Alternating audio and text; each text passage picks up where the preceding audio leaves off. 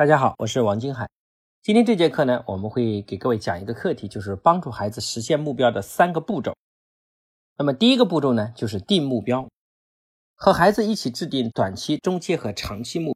这个工作呢，其实也是我们在线下的学霸训练营里面专门帮孩子做的一部分重点的工作。你要想帮助一个人从普通到优秀，最重要的方法是帮他定到目标。很多孩子之所以甘为普通，是因为他身边的圈子让他把目标锁定成普通人。如果他不断的跟优秀人接触，当他目标定为优秀人的时候，他的动力是完全不一样的。所以这个动作、这个工作，各位父母跟孩子做觉得有难度的时候，要多带到我们线下来，因为我们整个环境和培训专业的来帮你做这个事情。长期、中期和短期目标，就好比你今天要爬到一百层楼梯是你的最终目标。那么你爬到一百层的时候，你直接想着一百层，你会很绝望，因为难度太大。那这叫长期目标。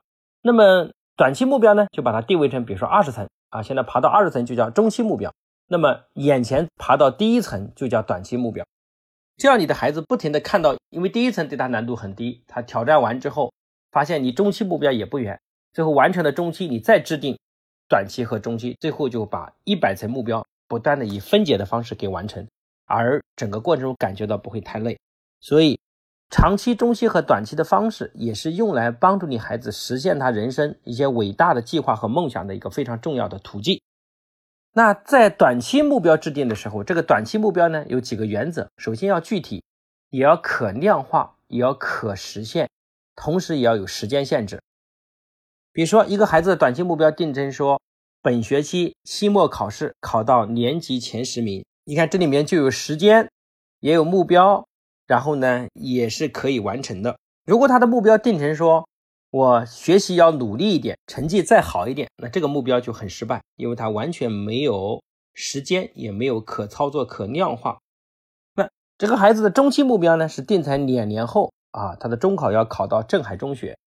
那么长期目标，他想做一位伟大的科学家。那当他定下这个目标之后呢？注意一定要把目标贴出来，让他每天都能看到。那么第二点呢，就是定计划啊，这里面有三个步骤。第一个要选择好路径，就是路怎么走。然后呢，在路上设置路标。第二个就设置路标。第三个就是把路上的障碍给清除掉。我们来先看看选择路径。当我们清晰知道目的地之后，我们有了目标，我们就不会走弯路。所以接下来呢，我们在做计划的时候，就是选择最快的路径。那父母要需要告诉孩子，通往目的地的路该怎么走，每一步需要什么？为什么孩子定的目标却很难坚持，容易放弃呢？不是因为实现的目标难度大，而是自己觉得离目标太远，看不到头。所以非常重要的是，在路上不停的设置路标。如果一个人没有路标呢，就会迷路，就像在沙漠中，如果没有任何标记呢，也会迷失方向。所以为了解决这个问题，法国人啊，当年用很多黑色的汽油桶在沙漠中做标记。每五公里放一个，因为五公里呢，正好是人能够站在沙漠顶上看到的距离，所以借助这些汽油桶呢，无论在哪里，人们总能看见两个汽油桶，一个是刚刚经过的，另一个是五公里以外的那个。这时候人们所要做的事情就是朝向下一个汽油桶不断的前进。法国人走出沙漠的方式呢，其实也是我们实现目标的方式。同样，有个日本的马拉松选手叫山田。那别人就疑惑他为什么总是能取得冠军。他说，每次比赛前呢，他都要乘车把比赛的路线仔细的看一遍，并且把沿途中比较醒目的标志给他画下来。比如说，第一个标志是银行，第二个标志是一棵大树，第三个是一栋房子。这样，他画到了赛程的终点，比赛开始的时候，他就以百米的速度朝第一个目标冲过去。等到达成第一个目标之后，他又有同样的速度冲向第二个目标。那四十公里的赛程呢？被他分解成好几个小目标，就轻松的完成了。如果一开始就把目标定成终点线，那么跑到十几公里就不行了，很容易放弃，因为被前面那段遥远的路程给吓倒了。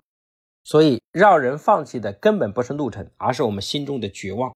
所以我们父母要做的就是帮助孩子设置一个一个小目标，先努力完成这些小目标，最终大的目标也就会水到渠成。那么这个第三步呢，就是要清除路上的障碍。那是什么阻碍了我们持续的行动力呢？当然是欲望，想睡觉，想偷懒，想吃垃圾食品，想玩游戏，玩各种手机等等。总之，各种想就是不想学习。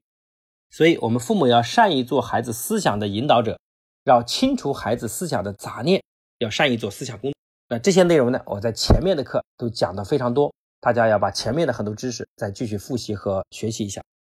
第三大点就是行动啊，目标计划和行动。行动里面，我们必须要让孩子养成坚持的好习惯，也必须要让孩子定好目标之后就能实现他的奖励计划。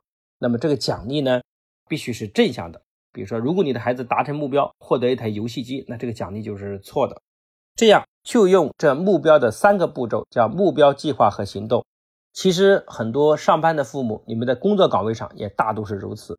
所以，每个都父母都希望孩子积极上进，但是很多父母对自己的人生没有规划，所以他荒废的人生也很难培养一个上进的孩子。所以，这样的目标计划和行动的方式，也同样适用于各位父母本身。所以期待这些方法让你培养一个优秀的孩子。那今天我的分享就到这边，下一节课呢，我们讲的主题就是如何给孩子及时的反馈，让孩子的学习呢充满乐趣。下一节课不见不散。